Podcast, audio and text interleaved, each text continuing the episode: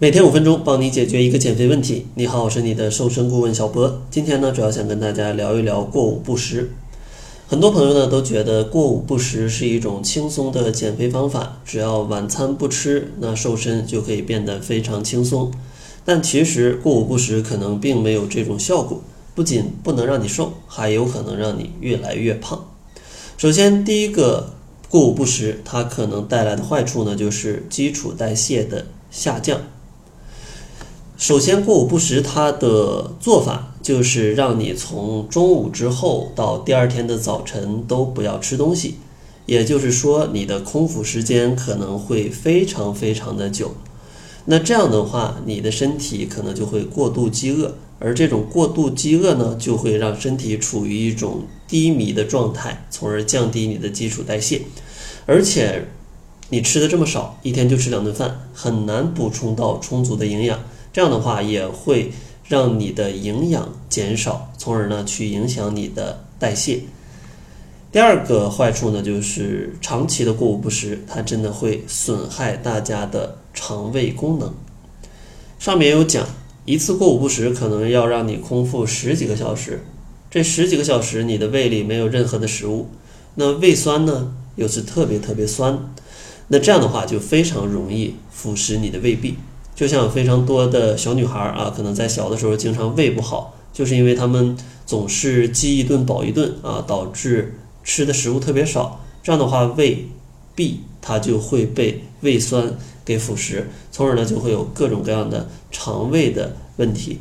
那这样的话，肠胃一坏，其实你的饮食就又被打乱了。这样的话，想要去减肥就变得更加困难。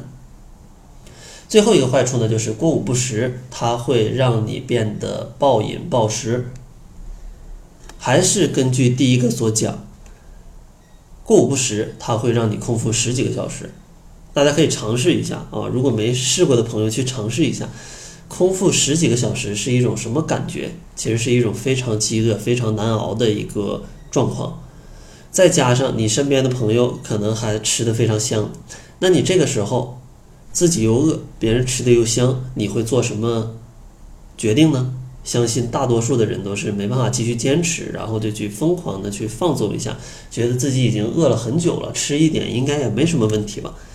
但是这样的话，问题可能就特别大，因为你可能饿了十几个小时，它也没消耗多少热量，但你一顿呢，可能又吃了八百一千大卡，反而让你变得越来越胖。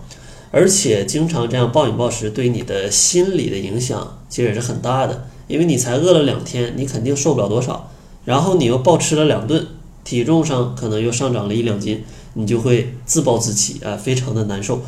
所以说，不管从哪个角度来讲，过午不食，它对减肥真的是没有太好的帮助啊，没有太好的帮助。那说到这里，那咱们除了过午不食之外，咱们的晚餐究竟怎么吃才能对减肥有帮助呢？给大家几个小建议。第一个建议呢，就是要三餐规律。晚餐呢，咱们不要吃的特别晚。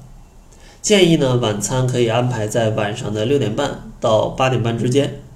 其实这个时间呢，也是根据你中午的时间来进行一个推算的，因为你每顿饭消化的时间差不多三到四个小时。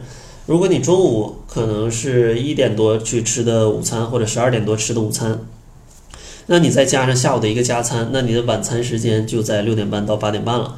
如果再晚，那你就会比较饿；如果早的话啊，可能你也会就饿感不是那么强啊，容易导致你晚上比较饿。